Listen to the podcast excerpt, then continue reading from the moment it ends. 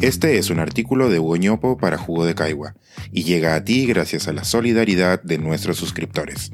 Si aún no estás suscrito, puedes hacerlo en www.jugodecaigua.pe. Hogares. ¿Los de mi tiempo?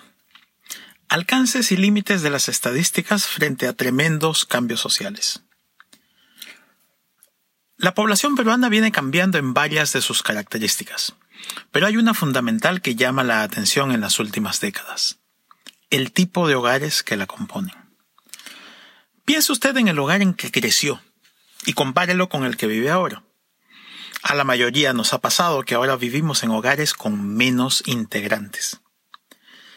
Esto es relevante, por ejemplo, para el comerciante de gaseosa, que cada vez vende más los tamaños individuales y de litro y medio, y cada vez menos los de dos litros o más pero también es relevante para el Estado, cuyas demandas vienen creciendo. Los hogares tienen ahora en promedio menos integrantes, pero la población ha seguido aumentando. Ello significa que el número de hogares ha crecido notablemente.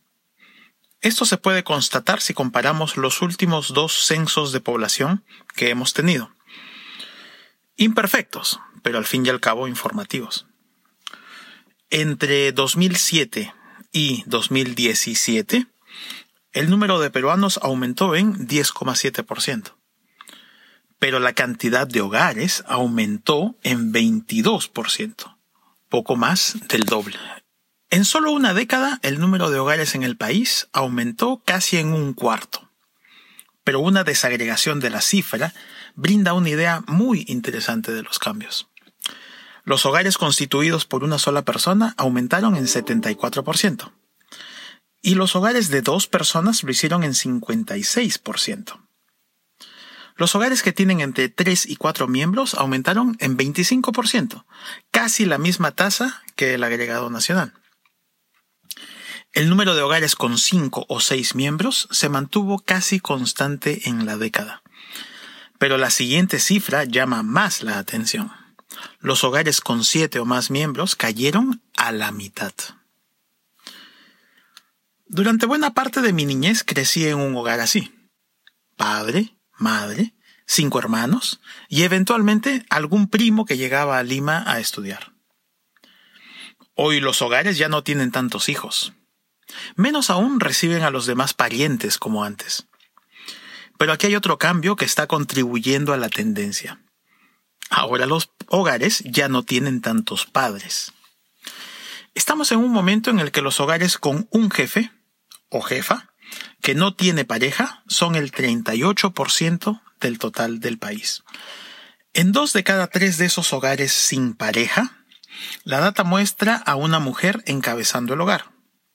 Esto puede estar revelando emancipaciones femeninas, pero las razones pueden ser variadas pueden ser resultado de independencia económica de las mujeres, pero también de violencias o abandonos. Entre los papás solteros, por otra parte, hay un patrón interesante. Son mayoritariamente personas de ingresos altos. Entre los pobres, casi no hay padres varones solteros. El Estado tiene un reto importante para comprender las nuevas dinámicas familiares porque ellas implican demandas de servicios públicos. Esto se notó en la pandemia, cuando se quiso distribuir bonos familiares y el número real de hogares del país sobrepasaba las estimaciones que arrojaban las estadísticas oficiales. Muchos hogares disueltos no figuraban como tales en las bases de datos. Entre otras razones, por ello, el bono más reciente, Yanapay, ha ajustado su operatividad para que el monto que se distribuye dependa ahora del número de miembros del hogar. Otro servicio público de central importancia y en gran medida ausente es el de los cuidados. Como apuntamos la semana pasada, un momento clave en la determinación de las brechas de género en los trabajos se da con la llegada del primer hijo. Mientras las carreras de los padres siguen sus trayectorias regulares, como si nada hubiera pasado, las de las madres se deterioran y no se recuperan más.